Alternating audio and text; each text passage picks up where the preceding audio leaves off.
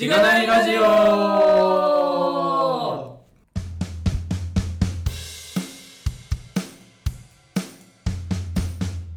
えー、おはようございます。おはようございます。おはようございます。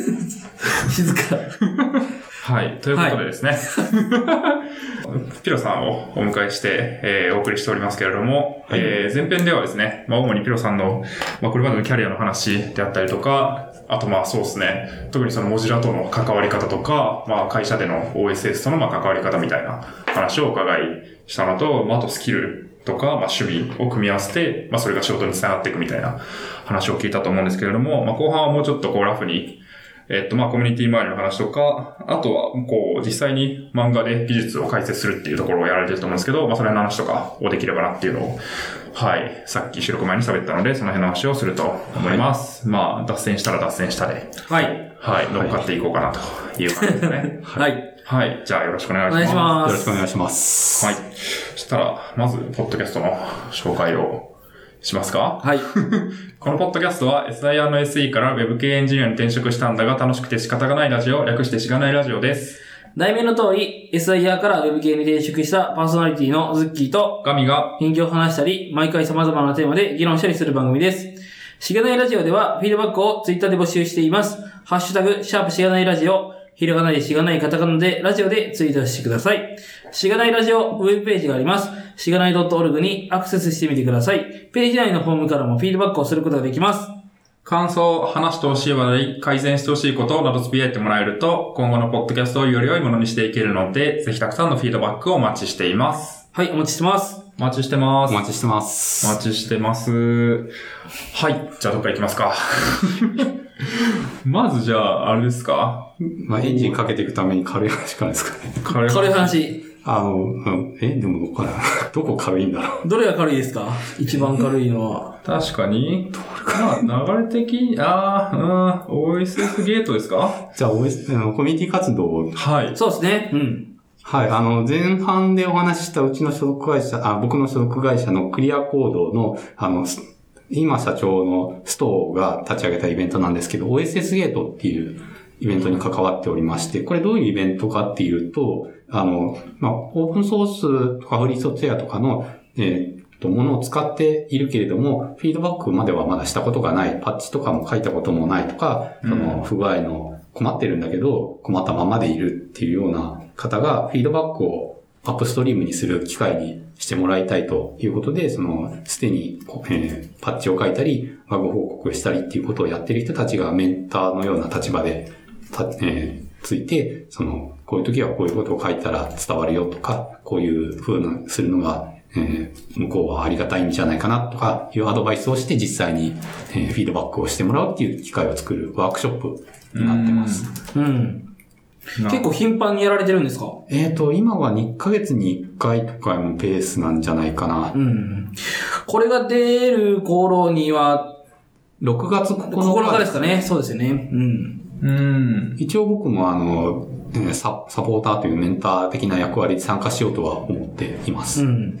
サイボーズさんでやるんですね。そうですね。毎回会場は、あの、借りれるところを借りてやってるっていう感じで、別にサイボーズさんでっていうわけではないんですけど、はい、はい、はい、はい。なるほど、なるほど。うん。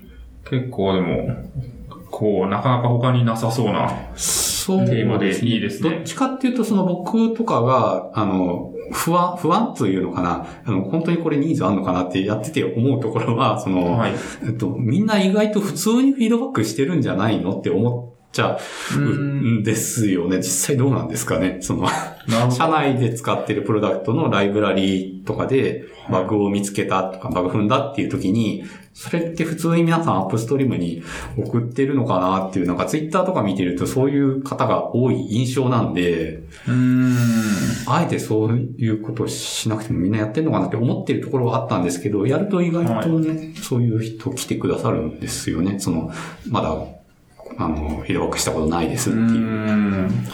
いや、僕もないですね。そうですね。うん。そうなんです。それってそのフィードバックをするっていう発想がそもそもそもないとかなのか、フィードバックはしたいと思うけど、しないっていう感じなのか、どっちなんですかね？まあ、あんまり、え、うーん。うん、どっちもなんじゃないですか？結構。っていうのもあるし、なんていうか、そこまで、あこ困るに至ってない可能性があるというか、あなんか、あんまり使い込んでないんですかね。あいや、まあ、あ最近の、あの、OSS って、あの、水地さんが書かれてたと思うんですけども、大企業、あの、Facebook とかの大企業が作ってホスティングするものばっかりになってて、そういうのってそこそこ出来がいいから、まあ普通に使ってたら普通につまずかないよねっていうことが多いとは思うんで。そうなんですよね。ううんん。うーん。あと、ある程度安定してないと商業プロダクトに使いたくないっていうのもあるかもしれないですよね。だから余計にその、踏みにくいっていうのはあるかもしれないです。うーん。うちはその仕事内容的にその、最、最新って言うとあれですけど、あんまり使ってる人が多くないものとか、そのサポート提供してるのがうちぐらいしかないからって話が来るぐらいなんで、関わあってる人が少ない、出来が荒いみたいなところに突っ込んでいくと、まあ、いっぱい踏み抜くんですよね。踏み抜くから直さざるを得ないみたいなところがあって。そうですよね。もしかしたら、だから、なんかどういう、あ。扱うソフトウェアにもよるんですかね。でもなんか確かに、えっと、最近 Ruby の会社に転職して、Ruby を使ってる Ruby、はい。RR 使ってる会社に転職して、なんかちょっと、ジェム、結構、そんなになんかこう、ユーザー数のすごく多くない、あの、そのライブラリとかを使ってるはい。ところとかだと、部分だと、結構意外と、こう、まあ、そんなに大きくもないし、で読めば、なんかここ、なんかうちの使い方だとこういう風にした方がよ、良いかなみたいなのは、だからちょっとはあるかなみたいなのはあって、うんなんかそういうところが入り口なんだろうなと思いつつ、そういうことしたことないしな、みたいなのは、うん。逆にありつつみたいな。で意外とそれがその距離が遠いもんじゃないんだよっていうことを OSS ゲートはアピールしていきたいっていうところはあるんですよね。その、はい。ちょっと、ちょっと困ったけど、ちょっとぐらいだからまあ我慢するかなって、そこ我慢しなくていいんですよ。はい、我は慢しないで、あの、ちゃんとフィードバックすれば、あなたは、あなたはよもちろん良くなるし、あなたの他に黙ってる人が他にもいるんだったら、それはきっと良くなるよってい。う。ことなんですよ。確かに。うん。いや、いいっすね。うんうん。なんか、そういうことをじゃあやりたいと思ってるけど、何かのその恐ろしさみたいな、OSS 怖いよとか、なんか、これ英語で書かなきゃいけないのかなみたいな、なんとかあるじゃないですか。はいはいそういう人に対して、まず最初にするアドバイスとか、なんかどういうところを超えるとそれができるようになるとかって、なんか知見としてあったりするんですか？そうですね。報告来るとみんなありがたいよっていうことは言えるんじゃないですかね。特にその小規模なソフトウェアでフィードバックが普段からそんなにある方じゃなかったら、フィードバックの機会っていうのは、あの、嬉しいんですよね、純粋に。ん自分の作っているものがより良くなる機会と考えれば、それはまあ嬉しい。確かに、フィードバックがあるってことはまず使われてるってことですもんね、まず。そうですそうですよね。うん。使われてないなと思いながら作るよりはね、そうですねうんあの、フィードバックがある方が嬉しいので。はい。まずそれを認識して、あの、嫌がられることはないんだよと。まずね。そう嫌がられるタイプのもありますけど あ普通にバグ見つけたっていうのは全然喜ばれると思いますよ。うーん。まあそうっすよね。なんか、僕の普通に会社のエンジニアの人で、こう、適当に作った、まあソフトウェアというか、まあライブラリみたいなのを OSS で公開してたら、たまになんか、よくわからない国のよくわからない人から突然、プルリクが来るとか、なんかそういう話を聞いてると、いや面白いですね、それ。そう、面白いなと思って、うんそう、それ結構嬉しいと思うんですよね。うん。なんかコミュニケーションの機会にもなりますよね。あとなんか話がまたずずいぶんずれていっちゃうんですけど。行きましょうじゃあ行きましょう。はい。前半でお話ししたその C、えっ、と、僕の個人のサイトでスタイルシート切り替えれるようにしたって言ってたと思うんですけど、はいあの、カットされてるかもしれないんですけど、いやいや、カットしないですよ。スタイルシート切り替えスクリプトの、あの、JavaScript とかで作っ、最初は JavaScript で作ったものを、他の人が勝手にそれ書き換えて、あの、良くしたっていうのを見たっていうのが、一番最初のその体験だったと思うんですよね。オープンソーススの。そう、自分の書いたものを他の人が良くする。ただそれはライセンスとか当時知らなかった頃だったんで、はいあの厳密に言うと、まあ、あの、グレーゾーンとか、あの、法法的にはまずいのかもしれないけれど、僕はそれを知らなかったし、あと向こうもそれを、あの、えーなんですかね、違法なことは全くしないっていうタイプでは多分なかったので、はい、は勝手に添削してやったぜ、みたいな。ことだとは思うんですけど、そういうやりとりの中でその、ものを公開すると、公開したものに対するフィードバックが得られる、その、行動をより良くするっていう形で、フィードバックがあるっていうきっかけを、あの、そういうことを知れた、一番最初の体験はそれだったんだと思います。はい、はい。はいまあ、そこからまあずっと後の話として、その OSS につながってたんですそこでまた復活したんですけれども、その作ったものに対するフィードバックで、ありがたいフィードバックもあれば、そうじゃないフィードバックもあるとか、はいいうことは、いろいろ経験を得られたかなという。うんありがたいフィードバックっていうのは、まあ、バグ修正のそのバグですよね。こういう条件下で、こうやったら、あの、バグが起こると。あの、不具合が発生する。あの、定番の報告フォーマットっていうのがあって、あのはい最初に概要があって、その次に steps to reproduce っていう再現手順ですよね。で、expected result 期待される結果と actual result 実際の結果うん。で、再現のために使った環境の情報。これらが揃っている報告があるとすごく嬉しいっていうのがよくわかりました。実感を持ってわかりますね。うん逆に言うとそういうのがない報告っていうのは結構困ることがあって、まあそうですよね。再現しねえよみたいなのが 大半になったりするわけですからね。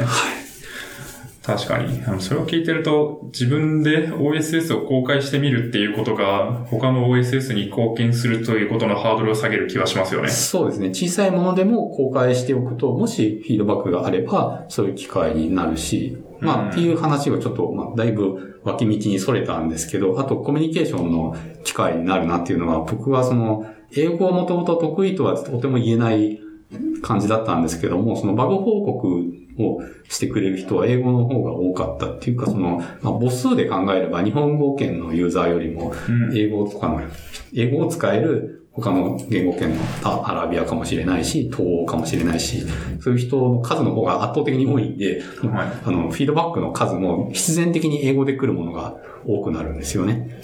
で、えあの、技術英語って、あの、カタカナで普段書いているのの英語版を書けば通じる部分が結構あるじゃないですか。うん。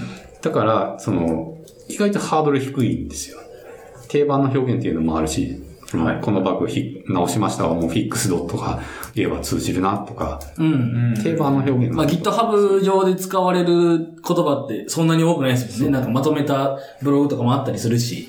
だから意外と通じるなっていう成功体験が積めるうんって。いう気はします、なるほどう。ん。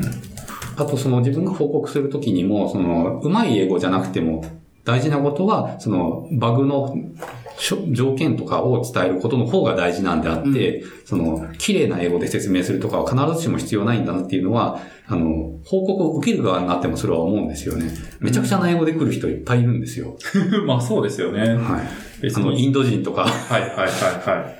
別に英語を使ってる人が全員ネイティブの英語話者だったりするわけじゃないじゃないですか。そうなんですよ。日本人の僕に対して何とか伝えるために、まあ、伝わるであろう英語で一生懸命書いてくれてるっていううん。感じで、でもそこから読み取ることを通じて、あ、こういうことが書いてあれば通じるんだなっていうのは、あの、大事なところは、その、巧みな表現ではないっていうのはよくわかりました。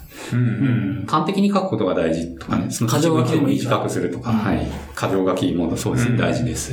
まあそうですよね。再現環境とかも別にこう文章でバーって書く必要は別にないわけじゃないむしろ文章で書いてある方が辛いんですよ、読む方は そうで。すよね。スクショ送った方が楽だそう、その方が圧倒的に楽だし、スクリーンキャストがあればもっと楽。あ確かに確かに。ああとは最近でやだったらもうどっか、再現性のあるどっかをこう送る。ああ、そうですよね。再現環境丸ごとですもんね。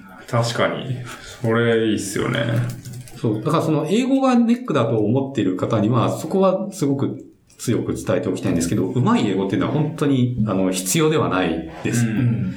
あの、旅行と、旅行でもそうなんですけど、旅行でも行きたいところに行って見れるもの、見たいものを見れればそれでいいはずで、うん別にうまく、うまい英語でペラペラ喋る必要っていうのはないんですよね。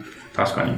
そこを考えると、あの、そんなに物おじすることはないと思いますっていうのと、その、英語ネイティブじゃない人たちがこんだけ恥ずかしい英語で 書いても全然なんか悪びれる様子もないんだから、我々もそんな恥ずかしがることはないよというのを思います。う。うんん。そうですよね。なんか、ネイティブの人も多分慣れてますよね。なんか、そう。いろんな国の人がよくわからない英語を喋ってるのを頑張って聞くみたいな。そうなんですよ。慣れてるし、別にこの日本人のこう、なんていうんですか、身なりというか、容姿で別に流暢な英語を喋る人の方が多分珍しいわけで、それは別にそこが一つハードルを超えてから、じゃあ、OSS にコミットするんだとか、まあ旅行に行くんだとか、そう。っていう必要は別にないというですね。そう。あまあ、あと、まあ、想像だけじゃなく、想像と自分の実感だけじゃなくて、実際の体験としても、その、自分、あの、Firefox の方に、あの、フィードバックすることも時々あって、その、はい。Firefox の拡張機能の API 絡みで、あの、えっ、と、オールハンズっていう、モジラのオールハンズっていうイベントが1年に1回ぐらいのペースで開かれて、それは社内の人の集まる機会なんですけど、モジラってあの、モジラコーポレーションの本社は、オフィスはアメリカにあるんですけど、世界中に、あの、人が散らばってるんですよね。うんそのさえっ、と、えー池添さんっていう方とか加藤さんっていう方とか、日本在住なんですけども、そこからモジラコーポレーション所属で、おそらくリモート作業しているうん。という感じの人たちが、でもオフラインで一回集まる機会は必要だよねっていうので、あの年一回ぐらいのペースでやってるのがオールハンズっていうイベントがあるんですけど、そこに行った時に、あの僕へったくそな英語で話しかけたんですよね。その、その人はプエルトリカンって言ってたかな、なんですけど、あ、あと、あの、イタリアから来た人もいたんですけども、あの、ごなんか僕がうまく説明できなくて、ごめんね、ごめんねって言いながらやってても、すごい辛抱強く聞いてくれるんですよ。あの、やっぱりこっちの伝えたいことが大事だと分かっている、その、バグ報告とかっていうのは大事だと思ってるっていううん。前提があると、ちゃんと聞いてくれるし、嫌な顔はそんなしないんですよ。それ、はい。そういう、本当に、うんネットの向こうにいる人もそんな感じだよっていうことは伝えたいうんです。なるほど。それもいいっすね。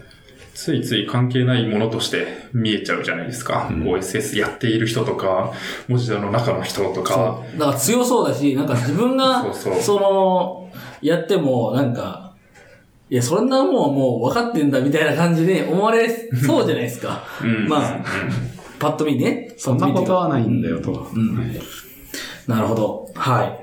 うん。その自分がふ使ってて踏んだバグっていうのは、自分の歩き方でないと踏まなかったバグあかもしれないんですよね。うんはい向こうの人はそういう歩き方を無意識にしてなかったから避けてただけかもしれないっていう。うんそういうあの風に考えると別にその、でも向こう知ってるはずだしな、みたいに思う必要はないと思います。うんっていうかむしろその、実際にフィードバックしてみると気づいてなかったって言われることが多いので。うんはい。いや、いいですね。そうですよね。なんか、こう、最近聞いた話で、聞いた話っていうか、まあ僕も思う話なんですけど、またちょっと別の話ですけど、キータってあるじゃないですか。はいでキータにこう記事を書くのを何書けばいいか分かんないみたいな人がいて、それもでも、何かこう自分の環境でこのライブラリを使ってみましたで何か動かなかったからこうしたらこうなりました、動きましたみたいな話って別に当たり前っちゃ当たり前なんですけど、なんかその人の環境だったり、その人のまあやりたいことだったりと、そのライブラリの相性みたいなのって別に誰、誰も実は試してないかもしれないので、なんかライブラリを使いましたっていうのはありふれてたとしても、うん。なんか今のバージョンの今の自分の環境の今のやりたいことでこれをやったらこうなったっていう事実を書くこと自体がすごい大事だみたいなうん。話がなんかどっか誰かが言ってて、それとまあ結構近いなっていううん。感じですよね。その全部を網羅するのは多分できないと。思うので、そのコミュニティ側というか OSS やってる側も、うんそこをフィードバックするっていうのは何にせよ価値があるかなっていう。はい。まあ無駄になったら無駄だったら別にいいと思うんですよね。うんいや、知ってるようになったとしても、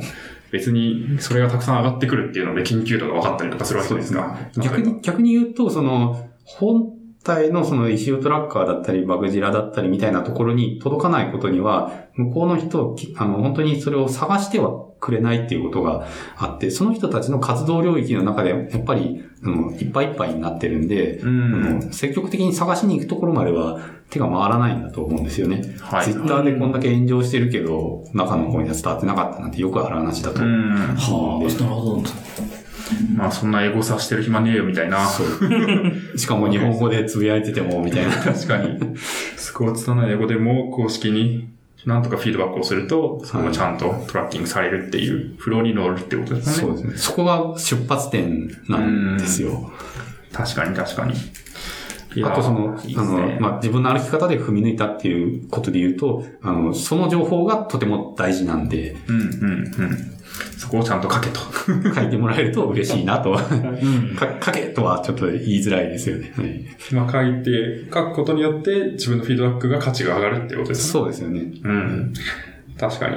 それでも作法みたいなのがある程度あるんだとしたら、それを知ることで、ここに関わる人が増えるっていうのは結構うん。いいですよねそう。ですね。それが OSS ゲートなんですね。そうですね。OSS ゲートっていうイベントの会場で、その、経験のある人が、あの、こういう情報があると嬉しいんだよねっていうことを伝えると、まあそういうふうに書くガイドラインになるっていうか、うん。あと、プロジェクトによって、その、バゲ、えっと、GitHub のイシュートラッカーが今一番楽でいいんですけども、その、古いプロジェクトになるとメーリングリストとか、ことになってきて、どうやってフィードバックしたらいいの？ってなるんで、そこはあの、おじさん世代の人たちが手助けできるところかなっていう。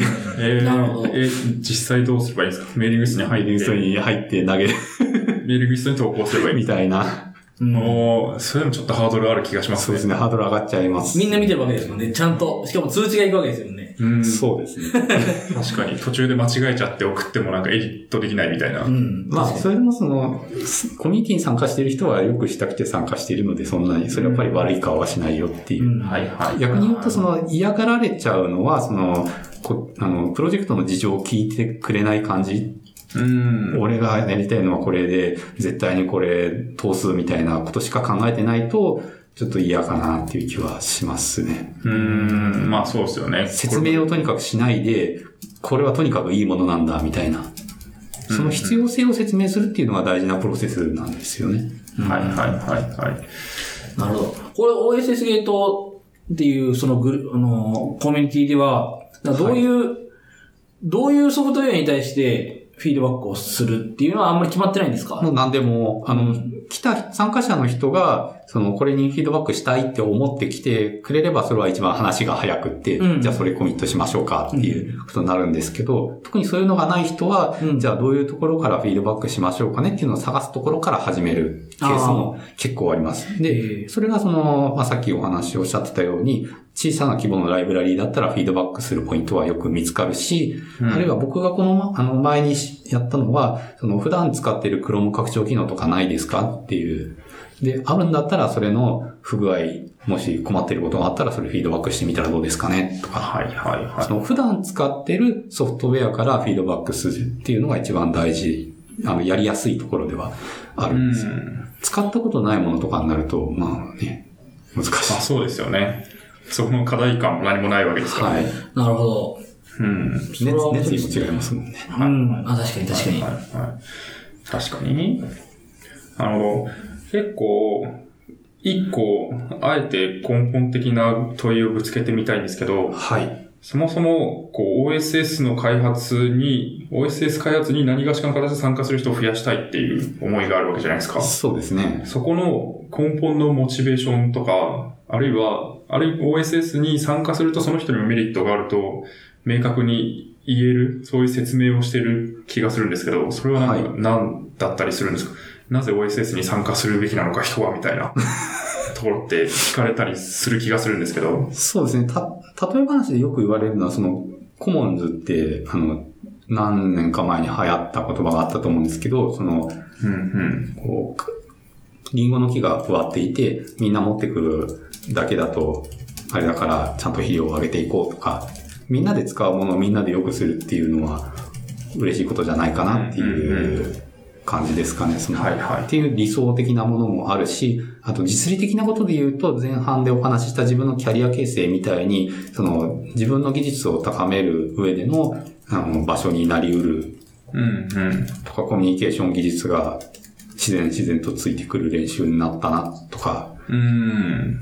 あるいはその、プロジェクトに自分の思っていることを伝えて、取り込んでもらうっていうのは交渉術なんですよね。はいはい交渉術の練習の場にもなるかなとか、うん。あるいは自社製品のに親和性の高い機能を入れてもらうことができれば、それは会社にとってもメリットになるとか、自社のメールアドレスで活動した人がいれば、それが、あこんなところにコミットメントする会社なんだ、すごいな、みたいに思ってもらえるかもしれない。会社のアピールになるかもしれないとか、はいはいはいはい。いろいろ考えられるかなとか。うーん。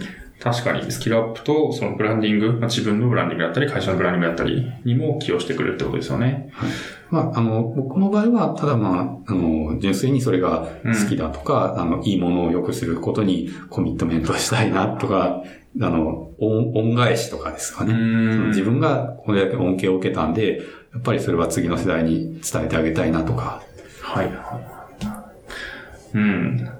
確かに。いろんな感情が入ってます、ここには。うん、うん、うん、うん。まあ、社会にとってもいいことをすると自分にとっても返ってくるよっていうはい。ところが OSS あるってことですよね。うん。いい、やりたいですね。ぜひ、ぜひやってみてください。はい。確かに普通にクローム拡張とか使ってますもんね。そこにコミットするって、あんまり考えたことはなかったけど、確かに。あなんかバグっとんなとかしか思ってなかったみたいな。うん確かにもうちょっとこうなったら嬉しいのになっていうのは、まあなくはないっすよね。いろいろ。うんうん多分考えれば。うん。そうねなんとでもあるし。うん、うん。そうちょっと、あの、何年か前の PHP カンファレンスの基調講演だったんですかね、どあの、だと思うんですけど、ちょっとうろ覚えなんですけど、はいその、えっ、と、PHP のライブラリーを持ってくる、その Ruby で言ったら GEM とかに当たる、何でしたっけ？ちょっとすいません、名前を忘れちゃったんですけども、それの、はいあの、まあ、改善した人の発表だったんですけども、うんあの、すごく良くなったと。でも他の人誰もそれはやってなかったと。自分がたまたまやったから良くなったっていう事例だったんですね。で、うんでもその人自身はとてもすごいことをしたとは言ってないんですよ。うん自分がすごかったからそれができたとも言ってないんですよ。ただ問題から逃げなかった。問題に立ち向かったっていうことが大事だったっていう言い方をしてたと思うんですよね。はい。うん後でこれちょっとリンク探しますけど。はうん。確かに。そこの違いは技術力とか、英語力とかではなくて、心意気みたそ、いうな。心意気のと問題。か覚悟とかっていう。で、それっていろんなことのベースになるんですよね。それがあると、あの、芋づる式に技術がついてくるみたいな部分も結構あると思うんです。い。うん。逆にそういうのなしに技術だけ身につけようと思うと難しいんじゃないかなって思うんですよね。うん目的なしに勉強すると単語帳の暗記とかになっちゃって、確か単調でつまらないなって。に。ちょっと今の話をいろいろ聞いてて思ったのが、なんか最近、まあ僕って、まあ、本当に最近転職したわけですよ。で、はいあの、まあ、ソフトウェアがあって、それをみんなで直していきましょうみたいな、いろいろいろんなリポジトリがあるんですけど、自分が、えー問題だと思って、こういう風に直したいと思ったら、こういう風に直したっていうプロリクをちゃんと出してっていううんようなスタンスの会社で、うん。うん。で、それに対してしっかりプロリクするし、もし何か問題が、イシュー立てたりとかして、それに対してしっかり議論するし、みたいな感じで、自分の会社のもので、もうこうあるべきって思ってるけど、結構それをな自分で直直せるというか、まあそれ、いろんなその、ロードマップがあって、ここまではこれするみたいなのもあるけど、うん。それとは別にこういう風になった方がいいみたいなのを結構自由に入れれて、そういうのって、言ったらその製品とかサービスを良くしたいって思わないと、うん。そうできなくて、なんかそれって OSS とかでも同じで、自分使っててこれもっと良くしたいって思うから、うん。あの、ちょっとめんどくさかったり、なんかそういういろんな議論をしないといけなかったりするのもめんどくさいけど出すみたいな。そうですね。なんかそういうのをこう、業務だけじゃなくてもいろんなとこで使えるな、みたいなのはうんあるし、まあ、ぎ業務、むしろ OSS に参加してたら、業務でもそういうふうにそういうふうな振る舞いができるな、みたいなのうんうんはちょっと思いましたね。多分、いろんなことにそれが言えると思うんですよね。日常生活でも。そうですね。うんうんと。とてもよく、とても役に立つ考え方だと思うので、うんうんうん。その、まあ、練習としてどうでしょう。確かにその、コミュニティのルールとかのい、もう同じですよね。その、うん。こういう風に運用していったら良くなるから、こういう風にやろうよ、みたいな。うんうんうんうん。そうですね。あと、その、やるからって言って、その、全部、責任を負わされるっていうこともないっていううん。ことは言えると思うんですよね。うんその、責任を負わしてくるタイプの人がいたら、それはきっと良くない振る舞いなんで、うん。うん。その、言い出しっぺの法則とか昔よく言われてたと思う、言われてたと思うんですけども、それを強制するっていうのは本当に良くないと僕は思っていて、その、できる人がやるっていうのが大事。ただまあできる人が増えてくれるといいし、増やす方向に頑張りたいよねっていうのはあって、うんうん。一緒にやってみようよの方がいいっすよね。そうですね。確かに。それもそうですね。いる。お前言ったからにはやれよみたいな のを言われ続けると、なんか、じゃあもう何も言えなくなっちゃう。そうっていうのがあると思うんですけど。まあ、とは言いつつ自分もその、バグ報告であまりにちょっと方針が合わないやつは残念だけどフォークしてやってるって言っちゃうんですけどね。まあまあそう言っちゃうんですけど。それはしょうがないんですけど、それはもうでも、一つ問題を挙げてもらって、それを考えた結果そうだっていう。まあ、その、ププロジェクトの方針と合わないから、残念ながらその方向には進まないということが明らかになったっていう価値はそこに生まれたとうんうん思ってます。確かに確かに。そうですよね。そこもだから、言ったならやれよじゃなくて、おう言ってくれてありがとう、じゃあみんなで考えようみたいな、問題対私たちの話に近いですけど、そうですよね。うん、そうなると一番いいですよねう。ん。確かに確かに。いやー、いいっすね。っていう練習の場として、まあ、OSS ゲートっていうのをやってますっていう。ん別にこの OSS ゲートに来なくても、とそれと似たことをやって全然いいんですけど、うんうんまあ、機会があるとやりやすいのであればというそうですよね。うん確かに。これなんか、こう、人数的にはどのぐらいの規模感でやってて、みたいなのって、えーと、そうですね。現現状は、その、サポーターっていうそのメンター的な人と、その初めてやる人とは1対1ぐらいの人数比になるようにしたいと思っていて、だからその分、あの、サポートをやる人の数が今は少ないのがちょっと悩みどころで、ああ、本当だ。サポーターの登録数が増えると定員も増えるって書いてある。そういうシステムなんですよ。面白いですね。あの、前までその、一人のサポーターが二人の面倒を見るみたいなこともやったことあったんですけど、まあ、てんてこまいですよね。ま あそうですよね。確かに何もわからんっていう人が二人来たら、うん困っちゃうので。どうしようみたいな。確かに。じゃあサポーター側も募集してるっていうことですね。はい。ちょっとでもこう、フィードバックしたことある人は経験者になれるし、あとこれで一回経験者になってから2ヶ月後はサポーターみたいな人も全然ありなんで。うん。確かに、そのサポーター側に回るのを目標にビギナーで入るっていうのは面白いですね。そうですね。なるほど。じゃあ、サポーターでもビギナーでも、もし参加したい人がいたら、もう、たくさん、ぜひまだ来てまだ募集ください。してますってことですよね。はい。特にサポーター募集です。はい。あ、 YassLab さんがやられてるんですね。 YassLab さん。えっと、 Rails チュートリアルの、あれ違うかな？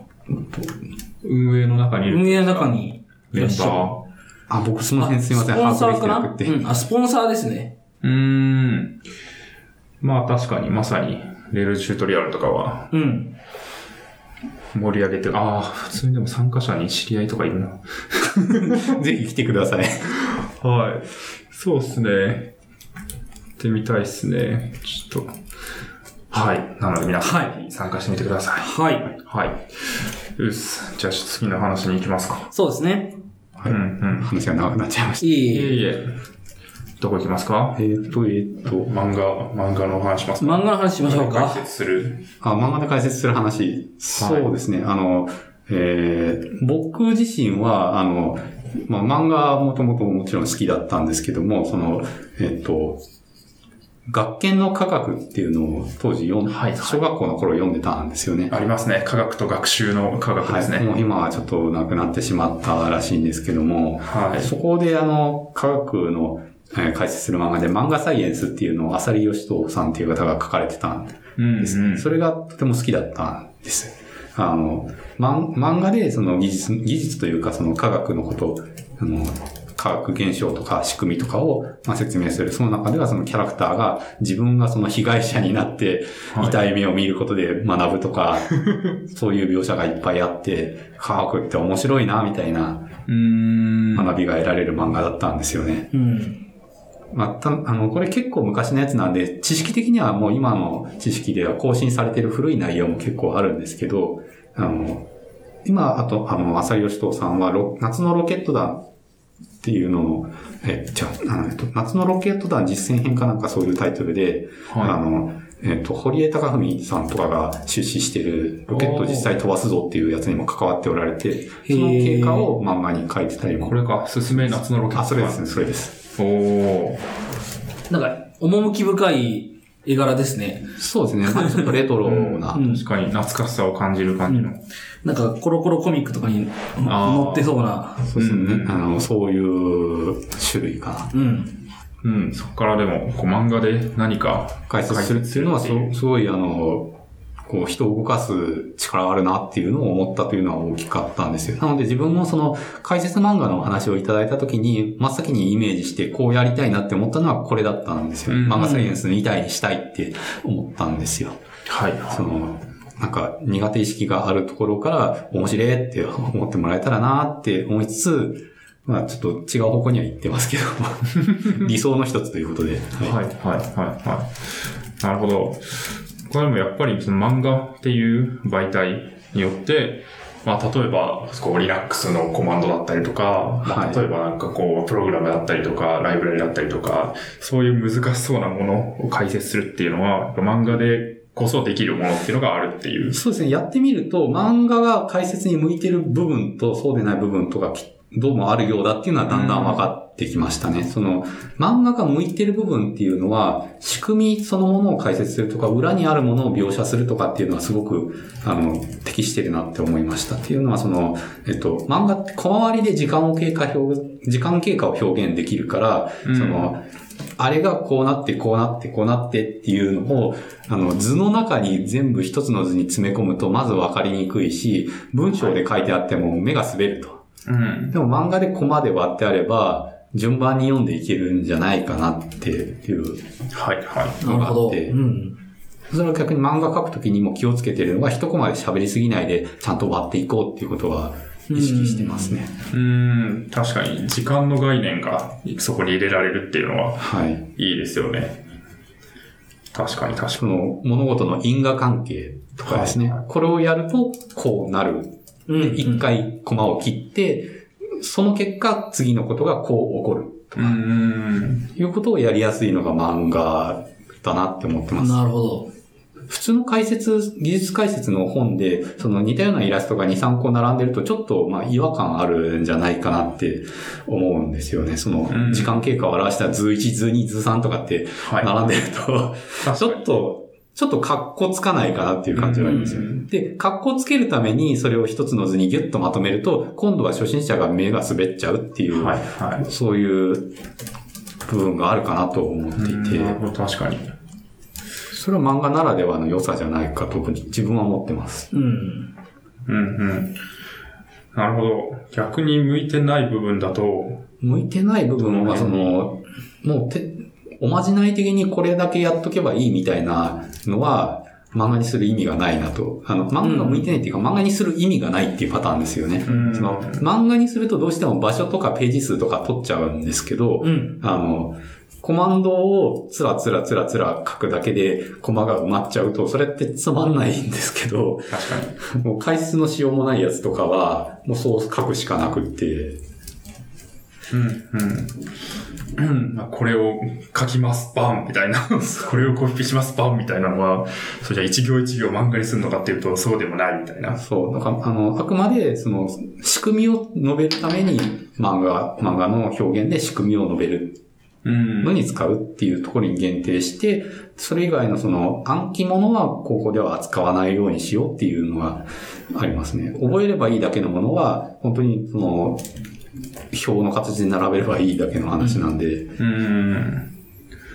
そそういう意味で言うと、その、漫画で解説って言われるコンテンツの中で、ダメなものっていうのは、そこの切り分けがうまくできてないパターンなんじゃないかなって思うんですよね。その、とりあえずなんかセリフをこまわって喋らせとけばいいやっていう風にやっちゃうと、なんかダラダラ喋ってるけどよくわかんないまんまだなって終わっちゃうんで、はい。ここは漫画にした方が絶対わかりやすくなるとか、ここは漫画にしても意味がないから、あの、おまけの方に追い出そうとかっていう判断をしないと、いい解説漫画にはならないと思うんです。はい、はい、はい、はい。確かに。まあ、なんでもかんでも漫画にするんじゃなくて、漫画にする意味がないようなコンテンツは、例えばこう別で切り出して、こうコラボにするとか、え文字が多めの部分に切り出すとか、した方がいいかもしれないし、まあそもそも何かを解説しようっていうプロジェクトあった時に、そうじゃあ、あのとりあえず分かりやすくしたいから漫画か、みたいな、じゃないと。ーそうですね。本当にあの、た、ただキャラクターが喋ってるだけっていうのは、まあ、あの、ハードルを下げるっていう意味はあるかもしれないんですけど、それ以上のものはないんじゃないかなって思うんですよ。んできれば僕はその漫画サイエンスで得た感動のように、あの、わかる喜びっていうのを、大事にしたくて、うんわかる、わかる解説にするんだったら、ちゃんと漫画、漫画にする価値のある解説をしたいっていうふうに思うんですよね。いや腑に落ち感がはい違うってことですね。そうですね。腑に落ちれば、その、このシス関係女子っていう漫画だとコマンドラインの話なんですけど、腑に落ちないまんまコピペ実行していると、その自分でコマンド列を書き換えられない、怖くて書き換えられないっていう状態が長く続くと思うんですよね。それよりはちゃんと一回腑に落ちたら、自分でコマンド列を組み立てて、やりたいように操作できるようになるんじゃないかなって思ってて、実際僕もその、腑に落ちた後で、やっとそういうコマンド操作に抵抗がなくなったっていうのがあったんですよね。なるほど。うんそう、だから腑に落ちるっていうことはすごく大事にしたいと思ってます。うんはい、はい、はい、はあと僕、その、まあ、えっと、まだシス関係女子読んでないんですけど、宮田川さんのさっきちょっと話に出てましたけど、はい漫画でわかる系系のシリーズ、まあ、あの全部読んでるんですけど、思ったのは、あの、ストーリーというか、キャラクターが、まずこれで困るみたいな、えっと、タイミングがあるじゃないですか、まはい。ずね。あの、まあ、多分あると思うんですけど、なんか、モチベーションがわかりやすいんですよね。その漫画とかストーリーうんでそういう風にやられる、やってくださると。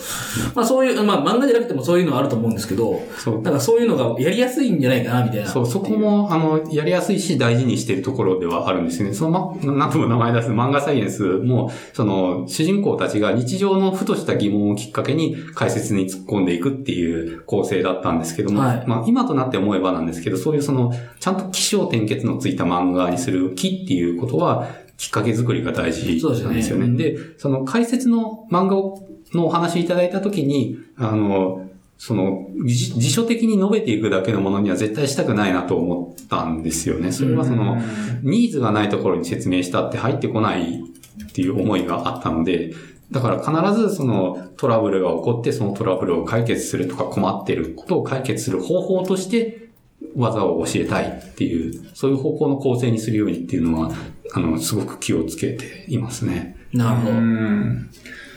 まあ確かにありますよね。なんか、JavaScript 入門みたいな本を見ると、変数とはみたいな。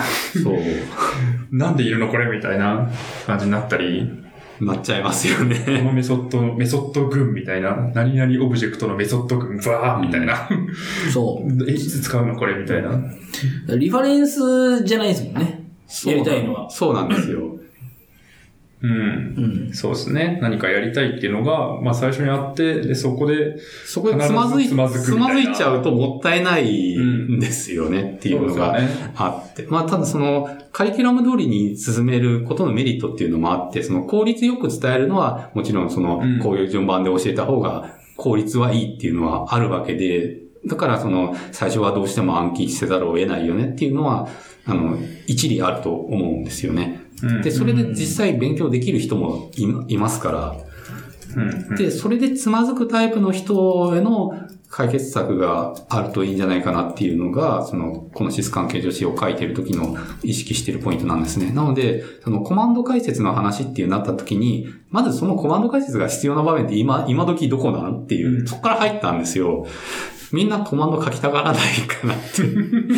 GUI でできたらその方がいいって言うんじゃないのかなって思ったんで、その、一番最初の3回だけ連、3期の単、3回の短期集中連載っていう風になった時に、そこをまず、あの、どうするかを考えて、SSH 越しだったら、コマンドしかないんじゃないっていうう、ん。シチュエーションをまず設定するところからやったんですよね。うん。はいはいはい。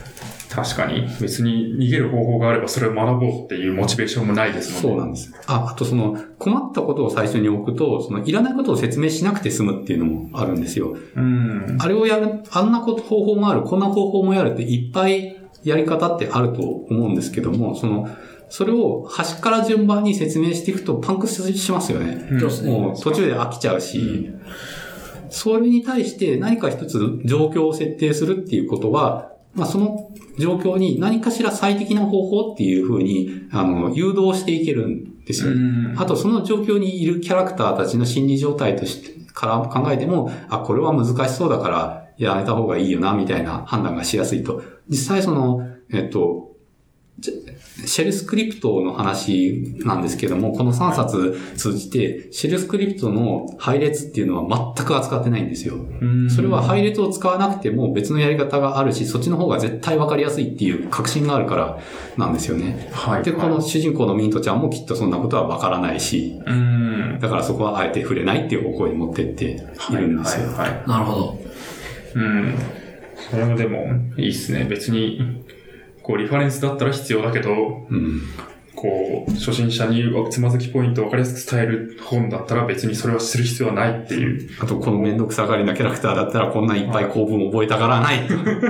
みたいなことを判断そうする。ですよね。それをでも、漫画、まあ、特に漫画だとやりやすいかもしれないですけど、そうそういう状況をこう限定することによって、その妥当性を出すとか納得感を持たせるっていうはい。のができるっていうのがいいですよね。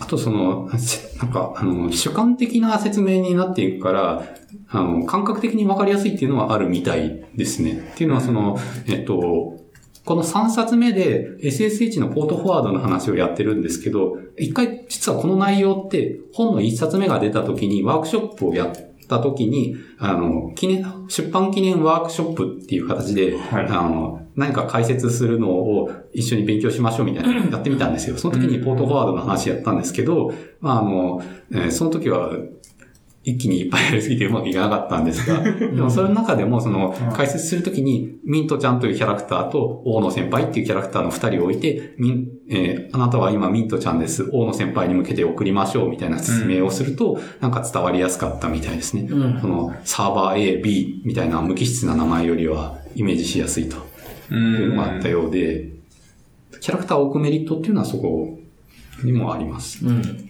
確かに、それはありますよね。なんか、怖そうなものにも、こう、まあ、擬人化するとかももうそうだと思うんですけど、んキャラをつけると、すごい親近感が湧いたりとか、イメージしやすくなったりするっていうのはすごいある気がしていて、なんかこう、リラックスコマンドの先で動いてるプログラムとかが、なんか、なんだかよくわからないものとしてあるわけじゃないですか、初心者の前には。でもそれに対して何かすごい可愛いキャラクターとかがいると、あ、なんか裏で何々ちゃんが頑張ってるんだなみたいな感覚が出てきて、一気にこう親しみやすくなったりとか、理解しやすくなったりする。そういうキャラ化するメリットみたいなのは確実にある気がしますね。そうよく考えてみれば我々プログラマーとして開発やるときにも説明するときにそういう言い方をきっとしてるはずなんですよね。人によるとは思うんですけども、僕とかその、えっと、うちの会社の社長のストーとかは、こう、何々君が、何々君モジュールがいて、彼がこうしてほしいって言うじゃん、みたいな言い方をよくするんですよね。それをそのまま漫画に持ってきたっていうことなんですよ。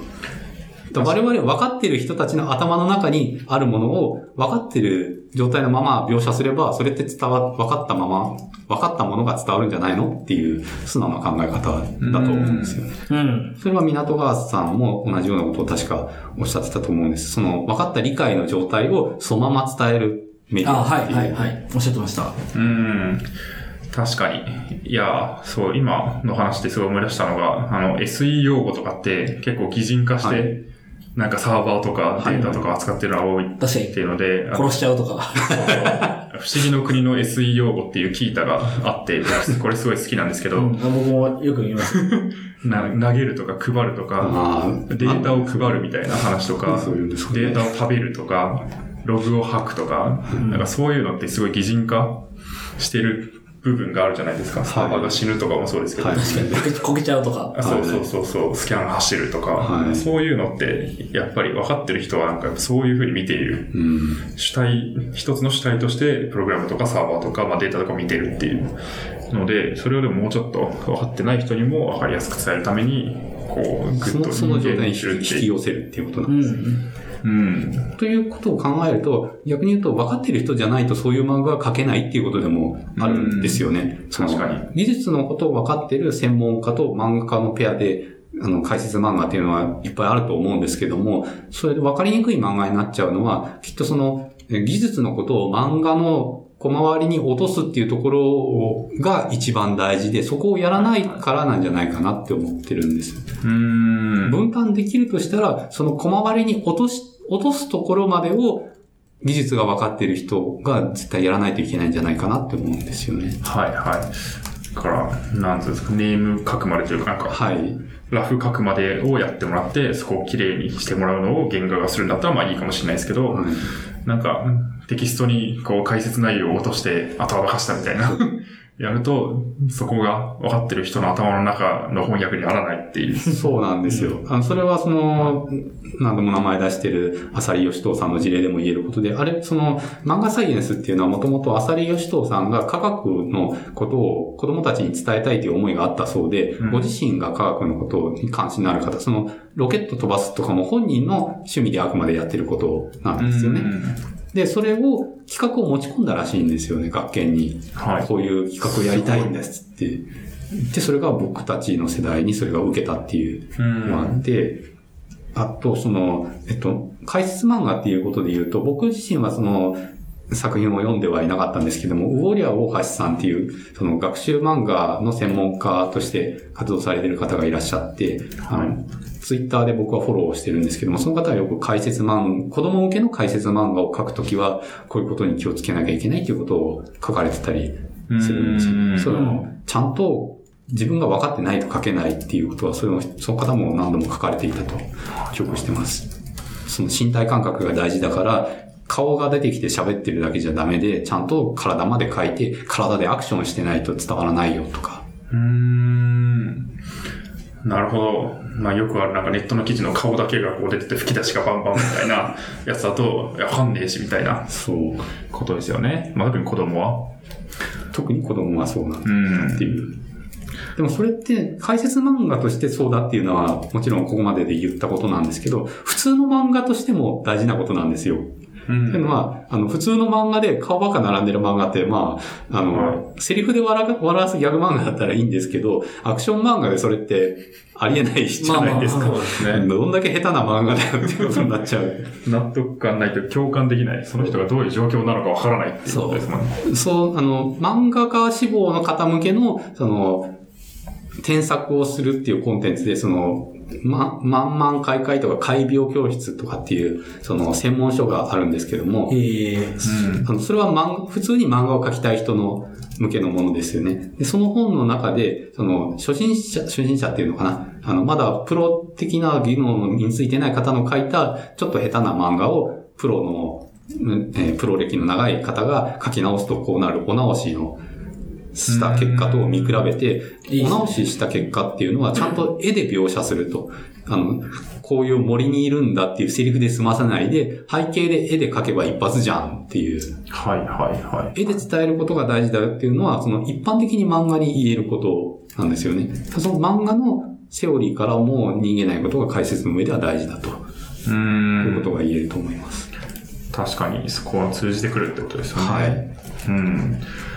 なるほど。いや、でも、いいっすね。なんか、ただ漫画が描けるだけでも、そういう何かを分かりやすく伝える漫画は描けないし、はい。ただその技術が分かっている人っていうだけでも漫画描けなければもちろん漫画描けないし、そこをどっちもあるっていうところの強みがすごいあるっていうのが分かりましたね、今。そうですね。この辺のことに僕関心を持った、改めて関心を持ったのは大学の時のきっかけがあったからで、その大学の、あの、サークルを、あの、大学で漫画研究部的なサークルに入ったんですけども、あの、当時、あ、まあ、まあ、また話が横にそれて いくんですけどあの、SF 研究し、研究部みたいなのがあったんですよね。で、はいそこは、あの、原始圏的な。あの、ま、漫画を読むのが好きな人はいたけど、自分で作るタイプの人はそんなにいないっていうはい。ところだったんで、うんそこにちょっと、うん、ちょっとやりたいことと違ったなって思ってたところに、あの、新しいサークル作る動きがあるっていうので、僕そこにジョインして、あの、で、新しいのを作る以上は、何かその前のものと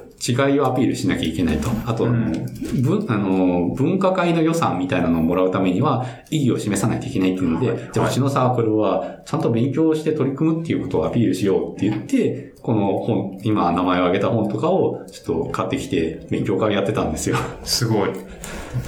それがここに生かされた。うーん。なるほど。いや、確かになそこもいいっすね。ちゃんと漫画読むだけじゃないんだぞっていう アピールをしていくし、まあそこで学んだことが今も生きてるっていうそうですね。意外なところで繋がったっていう。はい、はい、はい。なるほど。だその、えっと、なんか漫画を、漫画で解説をするっていうのは、やっぱり本気で取り組まないとうまいも、いいものはできないという思いがあるので、すごく頑張ってますよ、アピールではありますよね。うん。うん。いやでも本当になんか、ちゃんと技術も分かりつつ、その漫画の、漫画でどう伝えると何が伝わるのかとか、漫画の限界みたいなところに対してもすごい理解をされているというか、考えてらっしゃるっていうのが伝わってきたので、ありがとうございます。そこはすごいいいですよね。うんある種なんか、全部漫画でやればいいじゃんみたいな人も多分いるわけじゃないですか、世の中には。多分、あの、最初の企画持ってきた時も向こうはそれぐらいのつもりだったんじゃないかと 思うんですけどね。まあそうですよね。漫画でなんか分かりやすくするとキャッチーだしいいんじゃねみたいな。でも漫画にも多分限界があって、うん。でもそこをなんか漫画で説明するべきじゃないものはもうバッサリ切り捨ててるわけじゃないですか。そこはすごいいいなというか、誠実だなというか、いう感じがして、ありがとうございます。はい。この本をみんな読むべきだな。シスカン系女子をみんな読むべきだなっていう気持ちが強くなりましなるほど。ありがとうございます。なんか、宮田川さんが、た。はい。この漫画の技術書について、なんかこう、あの、キャッチーなフレーズが欲しいみたいな話を、その当時、その9月、去年の9月にね、はいあの出ていただいた時してたんですよ。はい漫画技術書とか、んなんか漫画なんちゃらみたいな。はい。なんか、ないっすか？僕も欲しいです。もはや別ジャンルだろそう、別ジャンルだろうと、その、だから解説漫画っていうジャンルなん解説、ですよね。ああ解説漫画っていうジャンルがもともとあって、うんそれに技、なんか IT 技術みたいなのが、そうすると技術解説漫画以上に言いようがない。あ確かに。そうですね。IT 技術解説漫画うん。かな。まあ、確かに解説漫画っていうジャンルは割と古くからあるってことですよね。はいうんそこの一つってことか。なるほど。ああ、そう、あの、またちょっと戻っちゃうんですけど、えはい。受けた漫画で解説っていうので言うと、その、赤塚不二夫さん、うん。ご本人が書いてたかどうかはちょっとわからないんですけど、あの、ニャロメのナイン、面白な宇宙なんとかとかそういうシリーズがあって、それも好きだったんですよ。うーん。あの、ニャロメがどの漫画のキャラクターかっていうといくつかに出てた気がするので、はいはいどの漫画とは言えないんですけども、そのうん赤塚キャラが出てきて、その宇宙の謎とか相対性理論とはとかを体張って解説するって、それも面白くて、その影響も僕の中にはあると思います。へえ面。白宇宙論ですかね。そうですヤロメの面白宇宙論。一応著者は赤塚不二夫さんになってますね。うんそうですもしかしたら。らそのアシスタントの人とかが書いてたのかもしれないです。うーん。なるほど。いや、1982年。そう、すごい古い本なんですよ、ね。本当だだから解説の内容もその当時の最新の科学までになっちゃってるんではい、すけど、はい、はい、はい。確かに、全然生まれてないです。うんただその当時の、そその当時の、あの、今の漫画よりもその当時の漫画の特徴として、キャラクターがすごくその、柔らかく動くっていうんですか？その、ん。圧縮されるときには本当に体がギュッと潰れるし、はいはい伸びるときにはブワーンと伸びるみたいな、うんそういう当時の漫画のトーンと、そういう宇宙論とかの解説がマッチしてたと僕はあ思います。あ。なるほど。なるほど。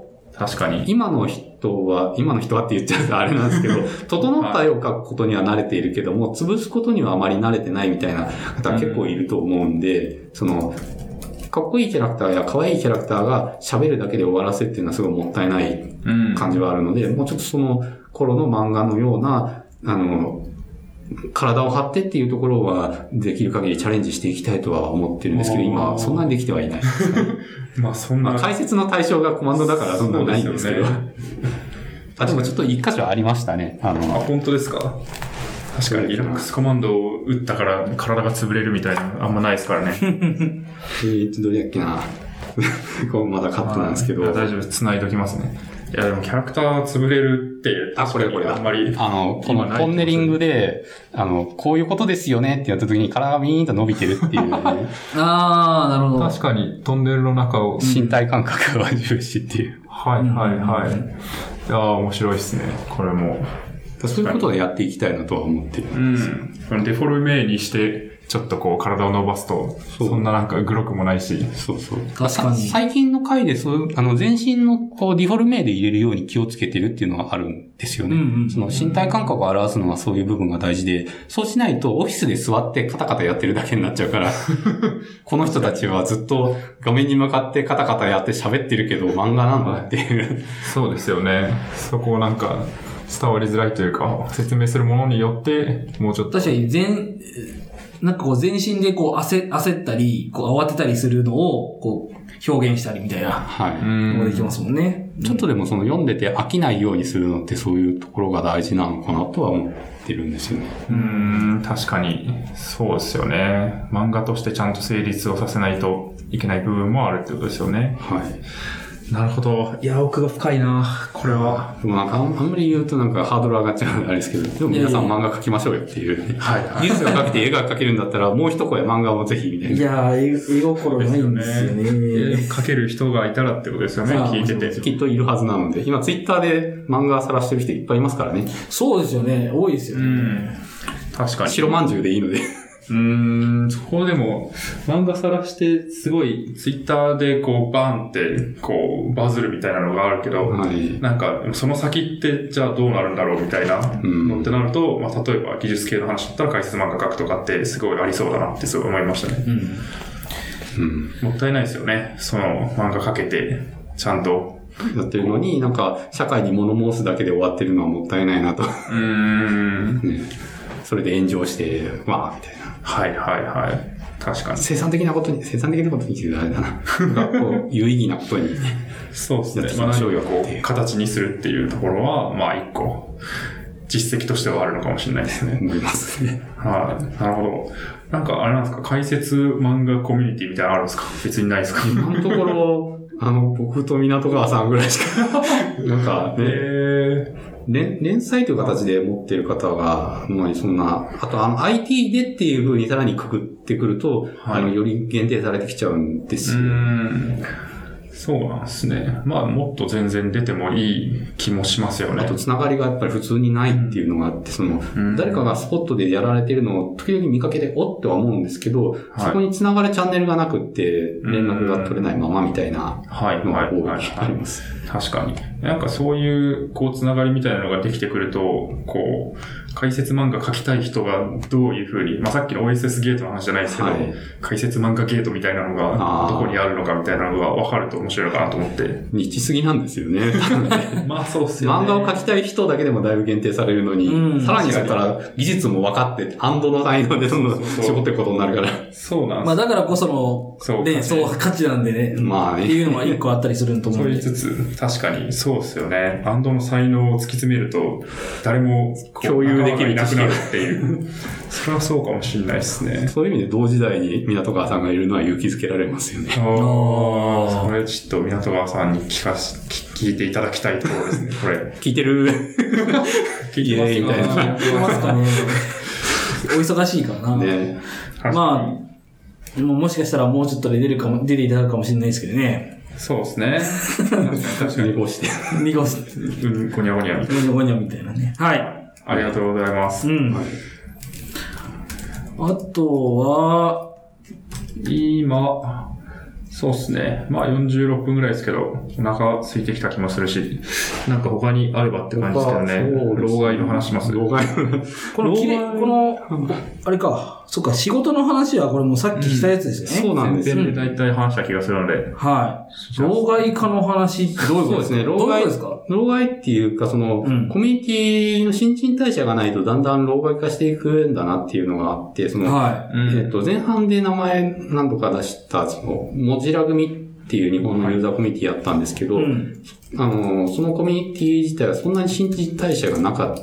で、その、あとその最初に立ち上げた人たちが必ずしもその何でもできる人とは限らないじゃないですか。たまたま好きでそのサイトを立ち上げるところまではやったけど、それを長期的に運用する能力があるかどうかっていうのはまた別の話うん。なんですよね。で、そのモジラジャパンができた時に、そのモジラジャパンっていう、まあ、公式の団体で、それに対して、モジラ組っていうユーザーコミュニティがあって、モジラ組があるのになんで作るのみたいなのって想定、想定されたわけですよね。だから、はいあの、滝田さんは最初の頃そこをすごく気にして、いい関係をコミュニティと築くっていうことに、いあの、尽力されてたんですけども、うん結局のところ、その、モジラ組自体がその、仲間内方向に閉じてしまって、会としてはもうほぼ活動が今ない状態のはずです。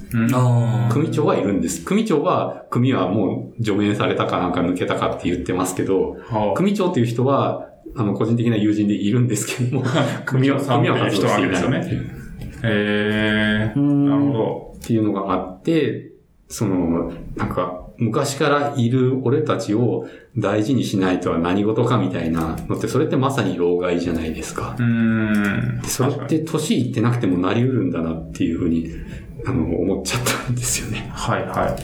そうっす。まあ年齢とはあんま関係ないですよね、きっと。なんか、進歩をやめた時、進歩をやめて昔の栄光にすがるようになっちゃった時点でもうそれは老害なのかなって思ってる部分があって、その、だから僕自身が、その、有名になったと言えるのかちょっとわからないですけど、ファイアボックスの拡張機能をやってたっていうのは、や、今でも拡張機能を作ってるし、公開はしてるんですけど、はい一番活発に活動してたのは大学4 3、4年大学3、4年とかからしあの就職して1、2年とかそういう時期が一番活発だったんですよね。で、その頃の栄光にすがって、みたいな風に言われると反論できないな、みたいな部分はちょっとあるんですよ。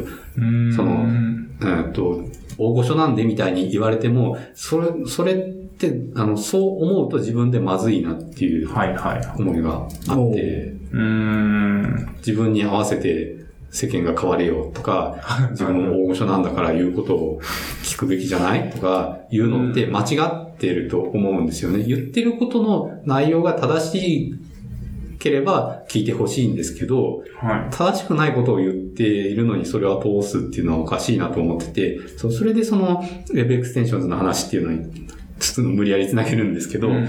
あの、Firefox 57で古いあのアドオンが使えなくなったっていうのがありましたよね。で、アドオン大量死って言って、その、ユーザーがどんどん離れるのが加速してるんじゃないかみたいに言われてたんです、言われてるんですけど、はい。その、それは僕はやっぱり必要なことだったんだろうなという思いがあって、その、昔の技術のず、その、僕が感銘を受けた JavaScript と Zool っていう XML の言語と CSS とでブラウザー全体が作られているというのはとても良かったと思うし、それによって自由度の非常に高い、もう、どんなことでもできる素地っていうのがあったのは間違いなくって、実験の場としてすごく良かったと思ってるんですね。ただ、長期的に実用する上では、あまりに壊れやすくて不安定だったっていうう。ん。あとその、アドオンの方が愛されてしまったがゆえに、アドオンが使えなくなる互換性を壊す変更を入れにくくなってたっていうのがへあって、それで停滞してた部分がだいぶあったらしいんですよね。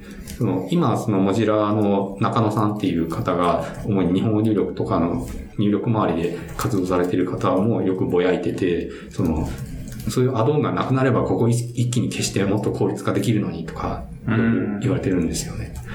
そういうのを、まあ、一掃する機会にはなったんですよ。その古いアドオンの規律で。うん。うん。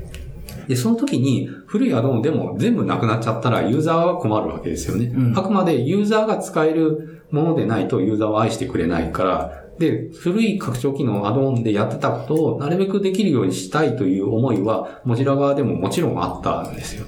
なので、その Web エクステンションズっていう新しい API セットの中にどういう機能を入れるべきかっていうことの議論はすごくあって、僕はその一環として、あの、あ現役のアドオン作者の一人として All Hands で声を聞いてみようっていう対象で呼ばれたんですよね。はい。その時は他にもあの、 Adblock Plus を作ってる人とか、あの、本当に、あの、定番を作ってる人が何人もいたっぽいです。あの、英語があやふやだったんで、この人誰かなっていう感じで終わっちゃったんですけど、はいはいはでもそういう場の議論とか踏まえた上で API の提案っていうのはいっぱい出てきたし僕もしたんですけど結構な数はリジェクトされたんですよね。それはうんその Web エクステンションズの文脈っていうものがあってこういう文脈にのっとった API でないと通らないっていうのが、まあ、あるあるっていうことをわからないまま古いこのやり方は自分は好きだから、このやり方の API そのまま入れてくれっていうような提案をしちゃって、それはリジェクトされるんですよ。い。はいはいはでも、それが老害化して、その、下手に権力持っちゃうと、それをゴリ押しして入れちゃって、そうすると、Web エクステンションズっていうせっかく過去のものと断ち切ったいい世界観のものを作ろうとしてたのに、そこにまた余計なしがらみを持ち込んでしまう。余計なしがらみが持ち込まれると、そこは断ち切れなくなっちゃうんですよね。実際にその、Firefox の拡張機能って今まで何度か基盤があの、変わる機会はあったんですよ。一番最初のものの次に、その、えー、フューエルっていうライブラリ集が本体で提供されたこともあったし、その後 SDK を使って開発しようっていう流れになったこともあったんですけど、その SDK の中に、その、とはいえ、ロ低いレイヤーのことに触れるものもあった方がいいよね、みたいな感じで抜け道を用意した結果、その抜け道経由で Firefox の名前空間の中にそのまま触れるようにしてしまったということは、これと互換性を持ったものを次に残すっていうのは、その先にあるものも全部残さないといけないんですよ。うんうんうん、そういうことを許しちゃいけなかったうん、けど、当時はやってしまった、まあ、そう当時の技術的判断の残念な間違いだったっていう、うん、その反省もあって断ち切る判断があったんですけど、それをご了承ご了承するようなことを権力で許しちゃいけないですよねっていう。うんそうですよね。まあ、老害がこう、コミュニティを殺すとか、腐敗させるみたいな話っていろんなところ多分ありますけど、それまあ一つが起こりかけてたのが、こう、バッサリ切られたっていうところですよね。で、そこで僕の方向性として、あの、喧嘩別れしたりとか、あるいはその、古い Firefox をフォークして作られたものがいくつか生まれたんですけども、そっちの方に乗り換えるよみたいなことを言う道もあったんですけども、自分は正しい判断はこっちだと信じて、うん、Firefox のその Web エクステンションズに移行するっていう風についていくことにしたんですよ。うん。それは長期的な目で言ったら、あの、 Mozilla っていうプロジェクトが継続して、そのじ、ある程度自由な使い方ができるソフトウェアが、その、Google 帝国に属さないものが、第三勢力が残っていないとまずいだろうという思いもあったし、そういうものが継続してくれることが将来的に自分の生活、生活っていうか、その仕事のとは関係なしに、インターネットを快適に使える状態を保つ上で必要なんじゃないかなって思って、そこにずっと関わり続けているという気はしてますね。うん。便利だから、クロムに乗り換えるっていう手もあったとは思うんですけども、僕はそれは嫌だったんです。うん、うん、うん、うん。なるほど。いやー、これはでもみんながこう意識しなきゃいけない話ですね。あまあ全員が意識することはないと思います。一定数の人がそう思っててくれればいいことだと思うので。もちろん今、その、一時期なんか、あの、ギーク層の30%とかぐらいまでシェアがいったとか言ってた気がするんですけど、はい、今はぐっと下がってでも、あの、せいぜいこれぐらいは保っておけば、まあ影響力は一定数あるんじゃないかなっていうラインを今目指してるような感じですよね。うん、そうですね。いや、でも、老害、老害にならないように頑張ろうみたいな感じは、何が一番、その技術的に正しいかっていうことを見失わないのが大事だと思うん結局なんかそれも中立的な議論ができなくなっちゃうっていうことですよね。そう、自分のみ、自分の、こう、生存を大事に考えすぎるせいで、技術的な正しいことを潰しちゃうっていうのは良くないと思っています。そうですよね。ただもなんか、老害になるっていうのはすごい、こう、多分人間心理的にはめちゃくちゃ分かって、うん、こんなに貢献したコミュニティに、こう、こんな裏切られるなんてみたいな、感情ってもちろんあるとは思っていて、僕僕も今、その、とてもいいことを自分で言ってるつもりですけど、はい、いつかこれをでも追従できなくなる時が来るんじゃないかっていう気はしていて、追従できなくなると、それはもう本当に老害にならざるを得ない、あるいは去るしかないのかなって思うところがあるんで、うん、まあ、いつまでこういうことを言い続けていられるかなっていう感じですよね。ただ一つ、ちょっと明るいニュースがあるなって思ったのは、あの、デイビッド・カトラーってご存知ですかね。あの、えっ、ー、と、戦うプログラマーっていう本に出てくる人なんですけど、うん、あの、マイクロソフトで Windows NT の NT カーネルを作った人なんですよね。その人 NT カーネルを作った時点で40何歳とかの結構なベテランだったんですけど、そのまま前職は DEC の、あの、でかい、あの、スーパーコンピューターじゃない汎用機の仕事をしてた人なんですよ。で、あの、そこから引き抜かれて NT 作ることになったんですけども、だからその時点で40何歳かで、今70歳とか80歳とかそういうお年なんですけど、未だに現役なんですよね、マイクロソフトの中で。すごい。その、モジラの加藤さんがマイクロソフト時代に聞いた面白い話っていうのが、その、あの、Xbox とのメモリーマネージャーかな？とかに、普通にカトラーがコミットしてるって。コミットログに、デビッド・カトラー、デビッド・カトラー、デビッド・カトラーって名前並んでて、あの、マイクロソフトのエンジニアが爆笑したっていう。この人まだ元気なのかよっていう。で、あの、はい。なんかこう、し普通に仕事してたら、スティーブ・バルマーが、バルマーさんがですね、こう、部屋に来て、そろそろ俺もクビっていう勧告なのかって思ったら、あの、 Azure に行けって。で、まあ、 Azure の Hyper-V のところをまるっきり作り直すとか、へしてるような人なんですよ。すごい人だ。そういう人がいると。あの、は DEC とかの汎用機の世界から来た時点で、もう古いものにすごく親しんでるはずですよね。で古いものにとらわれて新しいことに乗っていけないっていうようになってもおかしくないと思うんですけど、い。はい。にもかかわらず NT 作ったし、その後もまだ新しいことをやり続けてる人がいるっていうのは、これはとても勇気づけられる事実だと思うんですよね。我々あの諦めないければいけるんじゃないといううん。諦めるの結構は早く諦めすぎなのかなみたいなうん。風にちょっとあの考えさせられる事例でした。うん。そうっすよね。確かに。いやー、なんか、うん。まあ、本当に、こう、老害的なことを言っている人の発言が本当に正しいケースっていうのも、まあもちろんあるとは思うんですけど、うん。そこに対してでも大体この環境は変化するし、入って新しいなんかまあコミュニティだったりとか、何かこう会社だったりとかに新しい人がどんどん入ってきて、そこが何か変わるはずなんで、それに対して変わるっていうことを理由に批判するみたいなうん。のは多分間違っていて、うんそれはなんか環境が変わった中で、コミュニティだったり会社が変わらずに楽しくやれるってなると、それは変わらないと変わら、なんか楽しさっていうのが、こう守れないみたいなそう、あの、あると思うんですよね。大事なコアにしたい価値っていうのがあって、それを実現するための手段として今はこの技術を使ってるっていう考え方が大事なんですよね。はいその技術、技術そのものが大事ではないと。うんあくまで守りたい価値は安定した OS だったりとかっていうところにあって、それを実現するための最適な方法が、方法論が変わっていくのであれば、それに合わせることが本来のその守りたい価値を守ることにつながるっていうことだと思います。うんうんうんうんうん。確かだからその、自分が老害化しそうになった時には一旦そこで振り返ってみて、自分が本当に大事にしたかったのは何だったんだろうなっていうことを考えると、その老害化を避けやすくなるんじゃないかとは思いますよね。に。う。うんん。そうですね。ちょっと老害になりそうな人はぜひ、何を大事にして、そのコミュニティに入ったのか、何を大事にしようとしてそこに関わったのかを改めて考えてみるということですね。そうですね。はい。なるほ確かになそうやって常にその自分に対する、自分で自分に対する批判的な目を持つことで成長もできるのではないかと思いますね。うん。そうですね。確かに。ど。なるほど。なんか、思ってた老害とはちょっと違ったけど、今面白い話だった。僕が思っ 思ってた老害はなんか、いや、それこそ、あの、あ、そうそう。本来の老害の話に戻さないとですよね。本来の老害は、あれ、あれじゃないですか。あの、言いたかったのは、CYU を勉強しろそうそうそうそう。そうなんですよ。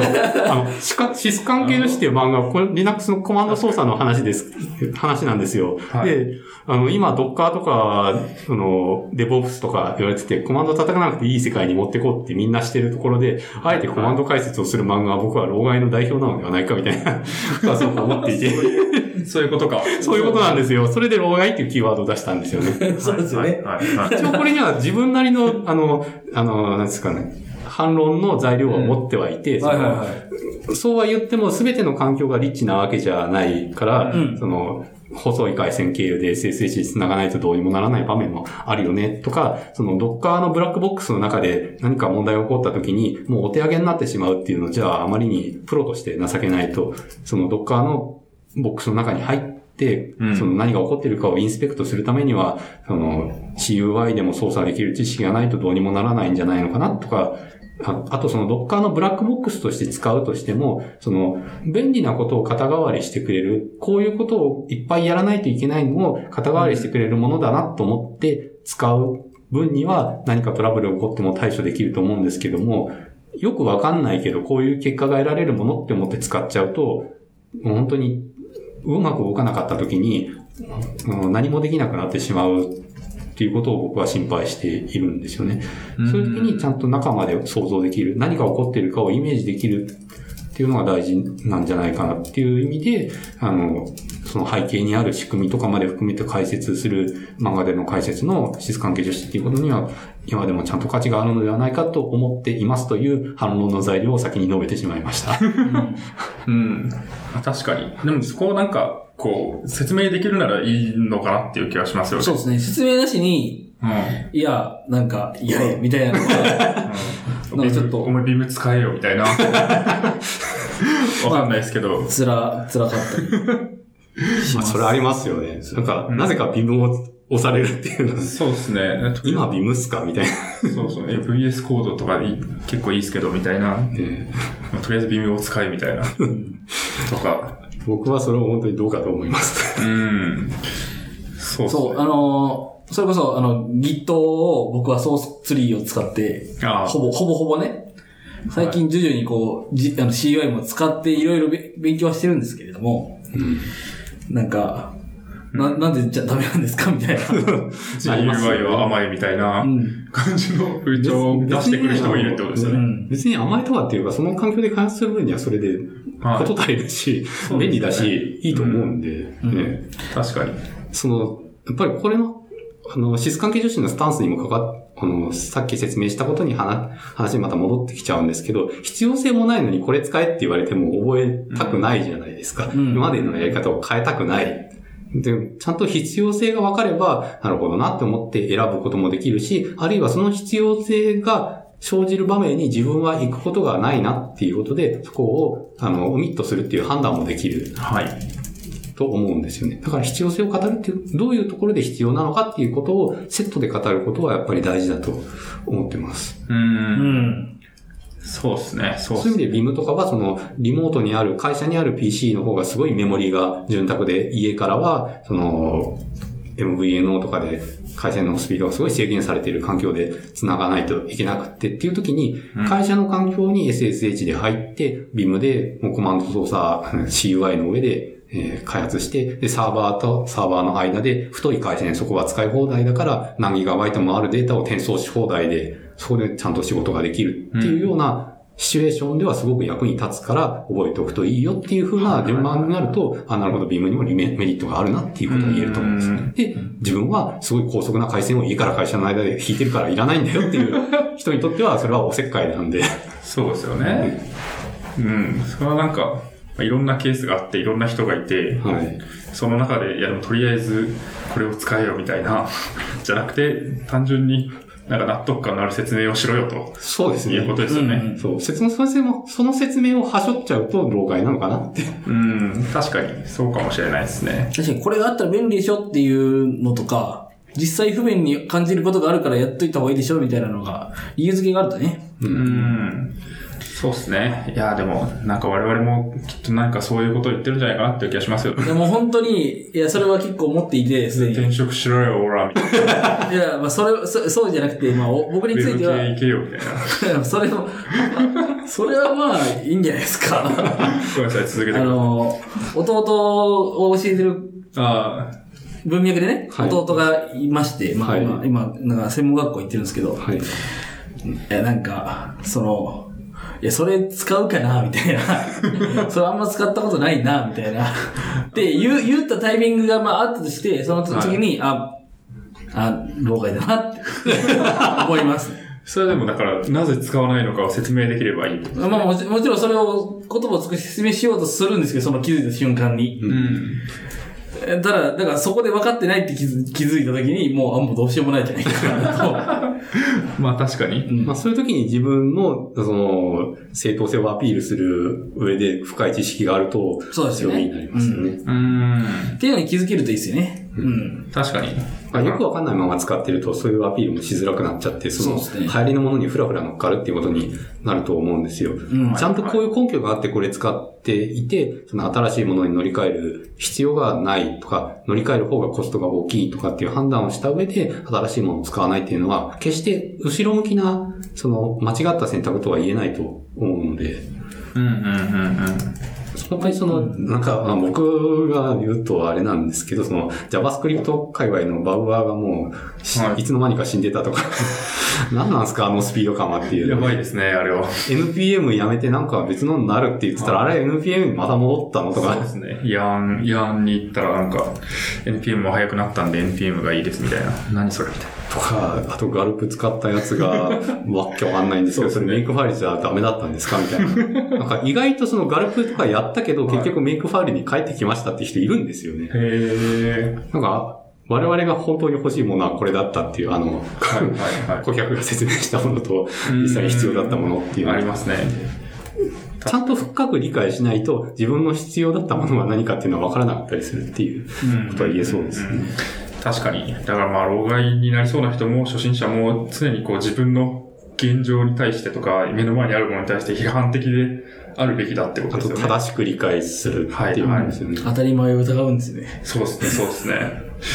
確かに。いやー、これは、そうすると、こあの、分からずに使ってる人よりは、一歩先に進めるし、うんその、い一歩早い判断ができる。あるいは、いらないことに踊らされずに済むとか、はいはうんいうことが言えるんじゃないですかね。